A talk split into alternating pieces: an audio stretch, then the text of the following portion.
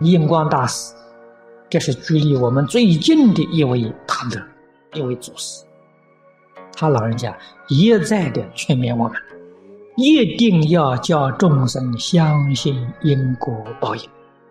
人人都能相信因果报应，天下太平。每个人都守本分呢，都肯去种好因呢。不懂得因果报应的，生活很苦啊。懂得因果报应的，那就快乐啊，知足常乐嘛。这内心呢，仁慈一片祥和。到什么样的程度才知足呢？什么样的水平才知足呢？就是现前的生活，我现前过的日子，我现前做的这个工作。我非常满足。诸位要晓得，知足的人呢，心就安了，心安了啊，理就得了，得悟了，宇宙人生的大道理呀，你就觉悟了，心安理得，理得心安。由此可知，知足并没有一个什么标准。什么水平没有？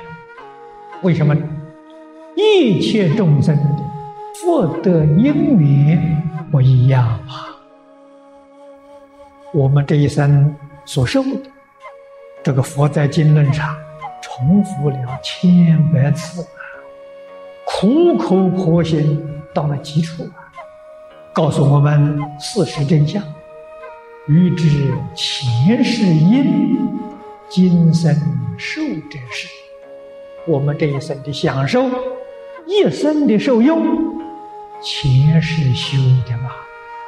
你前生修的财富多，你这一生过富足的生活；前世没修财布施，我们这一生物质生活就比较艰难了。这一定的道理。欲知来世果，今生做这事啊！来一生是什么样的果报？这一生所作所为，就是来一世的因呐。有因必有果，有果必有因，因缘果报丝毫不爽。这是佛在一切经论里常常提示。所以知足没有标准，就是现前的生活。我们知足就常乐。凡是有因有果嘛，我要善果，一定要种善因；不种善因，祈求得善果，在佛法里讲，无有是处，找不到的。我们看到人家发财了。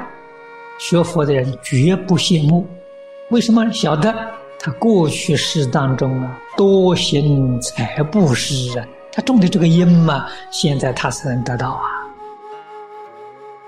想发财的人很多啊，天天在那想，他能发了吗？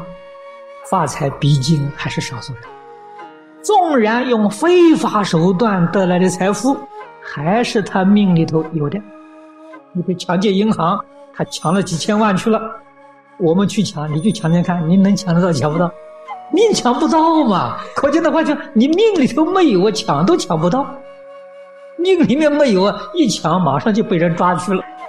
他能够抢得到手的，还是他命里有的。他命里头不抢，他还会得到那么多的。你说这个东冤枉不冤枉嘛？所以古人说啊，真正懂得因果报应呢。君子乐得做君子啊，是小人冤枉做小人，所以一定要懂得因果报应。我们起心动念，一定要想想，社会上一切大众都像我这个念头，好不好？我们想这种事情啊。如果大家都觉得都像我这个念头好的，这个念头对了。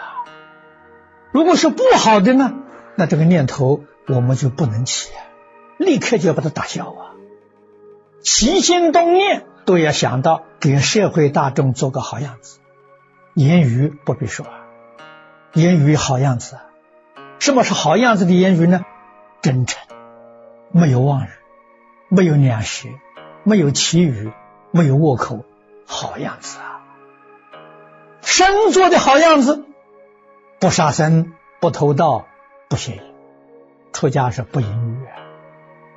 念头上的好样子，不贪不嗔不痴，不为自己，一切为社会为众生。要断恶修善，你才真正能把你的命运往上提升。不懂这个道理，拼命给别人争，占别人的便宜，那结果什么？结果你这个命运标准线，你是做下降，不是提升。比如说，我们讲财富，你命里头有一百万的财富，因为你竞争，总是想呢损人利己，结果被。打了对折了，你只能得五十万，自己还认为自己了不起，这是我竞争来的，不知道你命里头一百万已经打对折。如果你的心再不善，你严重伤害别人，你这个亏折、这个损失就越来越大。到亏折完了，你命也保不住了，死了之后啊，都三途啊。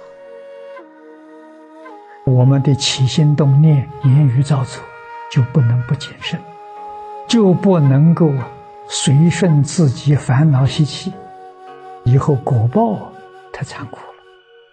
纵然我们在这一生受了很多委屈，受了很多困苦，自己总应该反省，不是我们这一生有过失，那就是前世，这肯定的。前世没有过失。这一生当中肯定有过失，你头一个想到不孝父母、不敬尊长、不尊重啊圣贤，这都是过失啊，所以才导致这一生呢许许多多的不如意。谚语所谓：“人生在世，不如意事常八九啊。”它有原因的，不是没有原因的。善因一定有善报。恶因一定有恶果，不是不报啊，时候未到。日常生活当中修什么，就是修这个，要培养高度的警觉性，不被境缘所迷惑。那怎么培养呢？你不能不亲近善知识。善知识在哪里？经教就是善知识，经典所在之处啊。就是佛菩萨所在之处。我每天都说，经就像一面镜子一样，镜子照自己啊，哪个地方有肮脏了，把它洗干净。那就是我们的想法、看法、说法、做法，跟经教讲的不相应，那就是脸上有肮脏啊，赶快把它洗干净啊！